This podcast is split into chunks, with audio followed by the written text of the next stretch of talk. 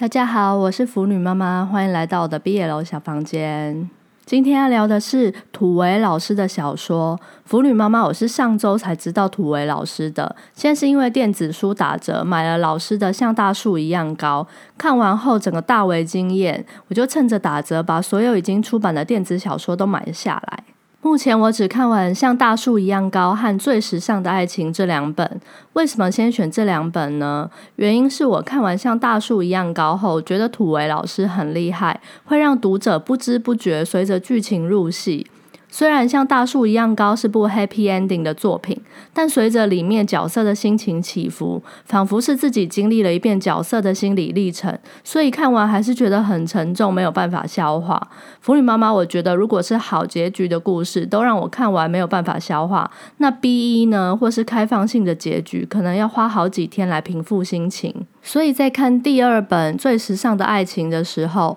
我的阅读顺序是先看完第一章，确定 CP，因为站错队投注感情下去，最后才发现两个人不能在一起。腐女妈妈，我会因为这样而崩溃。所以确定站对 CP 后呢，再翻到最后看我站队的 CP 是不是有情人终成眷属。我确定是之后呢，才放心开始观看。岔开一下话题，像我老公一直很不能理解我这样的行为，都笑我是剧透仔。我和老公在家一起看串流电影的时候，也一定要先剧透和查结局。像对我老公这样的人来说，一旦知道剧情，就会不想看那部电影。但我刚好跟我老公相反，如果真的是部让人入戏的好作品，不管是电影、小说、漫画，腐女妈妈我还是会在过程中入戏。所以剧透和知道结局与否，对我来说没有差别，不太会影响观影的体验。回到土为老师的小说。目前虽然我只看过这两本，但我觉得老师这两本小说有几个共通的特色：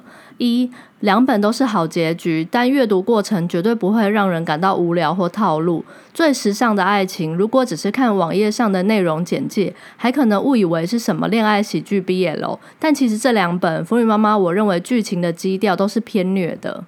二老师的写作功力很厉害，这两本腐女妈妈我都不知不觉入戏很深，而且由于过程太虐，结局虽然是好的，但因为故事很写实，所以即使是好结局，也不是童话故事中王子公主从此幸福下去的那种 ending，反而会有种强迫人面对现实，告诉你现实中最好的结局或许就是如此，不可能完美，留有遗憾，想到心里就会抽痛一下，而这就是人生的感叹。三这两本书的受，在腐女妈妈眼里是同一种类型，都是那种有点高冷、自尊心强、与人保持一定心理距离的类型。刚好这种类型和腐女妈妈我本人个性完全相反，但是却还能够随着角色入戏那么深，可见老师的功力很不一般，把角色个性拿捏得很好。整体而言，土味老师的这两本小说对我来说还是偏虐的，因为过程中不时的被虐，最后的结局又是这就是人生啊的那种偏现实的好结局。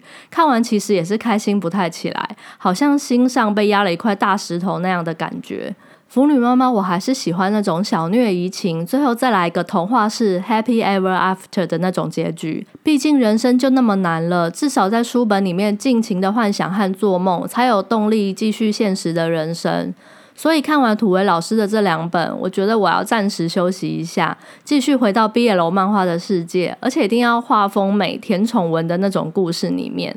如果喜欢虐一点的故事，又要好结局的，推荐土为老师的这两本小说。今天就和大家聊到这，我是腐女妈妈，欢迎下次再回到我的毕业楼小房间，我们下次再见，拜拜。